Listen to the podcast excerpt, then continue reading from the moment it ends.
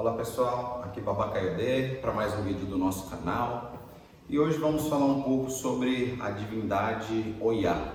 Mas antes de tudo, não esqueça de curtir, compartilhar, comentar no nosso canal, nem que seja Oi Babá, tô aqui acompanhando, para a gente saber se vocês estão entendendo os nossos conhecimentos, a forma que nós estamos querendo passar o conhecimento daquilo que é tabu, aquilo que não é tabu, e entender o orixá às vezes por uma outra ótica. E hoje vamos falar um pouco sobre a divindade Oiá ou Yansan. A palavra Oiá vem da agilidade, da rapidez desse orixá em transformar as coisas na nossa vida. A palavra Yansan é mais utilizada até dentro do culto afro-brasileiro, dentro da Umbanda, é mais conhecido como Yansan. Porém, a palavra Nyansan vem da abreviação da palavra Oya Messan Orun. Oya, a mãe das nove partes do universo. Lembrando que Oya é uma divindade que ela está com o ser humano na hora do seu nascimento e na hora do seu desencarne. Por ela fazer a, a travessia do nosso espírito através dessas partes do Orun. Oya é uma divindade ligada aos vendavais, aos raios e agilidade sobre a terra. Uma das suas cores principais é o vermelho, mostrando que é uma cor ativa. É uma cor que ela tem um poder de ativação no caminho e até daquelas divindades como Obaluayê, Xangô, Exu, se utiliza muito o vermelho para mostrar a ativação das energias.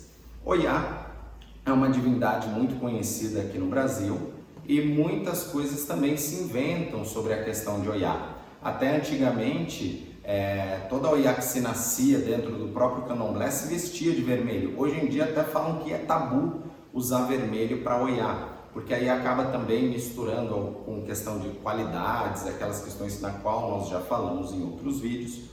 Porém, Oiá no nosso corpo está intimamente ligado à nossa glândula pineal, que é uma glândula do tamanho de aproximadamente de um feijão que fica dentro do nosso cérebro, onde é a sede da alma.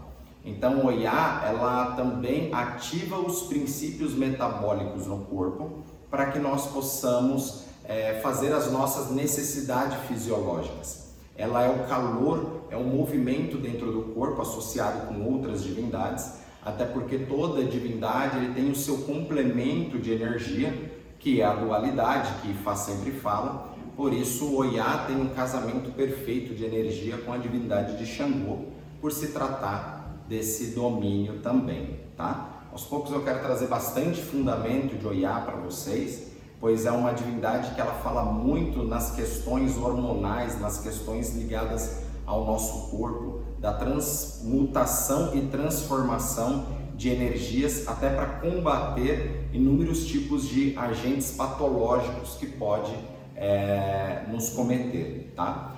Oiá, ela é uma divindade na qual a gente sempre reverencia com toques que tem uma questão muito forte de ativação. Eu costumo nem fazer, mas vou fazer um toque que se usa muito dentro do candomblé para Oiá para mostrar essa questão da rapidez de Oiá.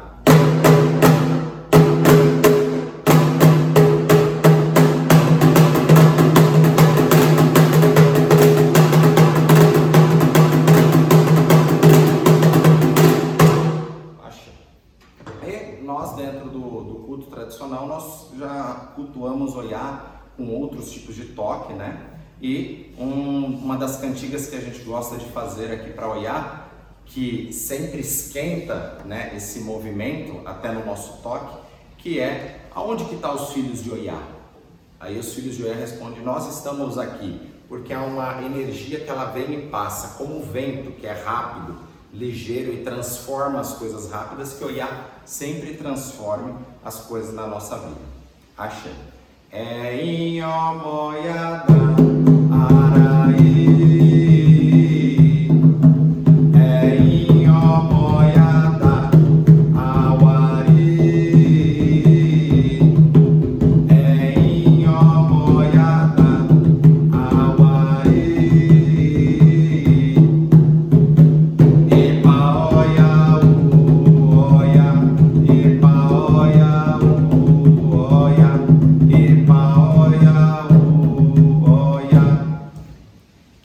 Oiá nesse momento difícil que é esta pandemia, que os ventos de Oiá levam essas patologias para longe de nós, da nossa vida, dos nossos familiares e trazendo sempre os ventos de alegria, de felicidade e de sucesso. Até porque toda crise na qual o ser humano ele entra, essa crise ela tem uma base emocional. Então, que Oiá, através da agilidade, do movimento e do trabalho, traga novidades na nossa vida para que a gente possa sair de qualquer situação desse tipo. Axé. Ela moboru, ela moboye, ela moboye oboxixé. Axé.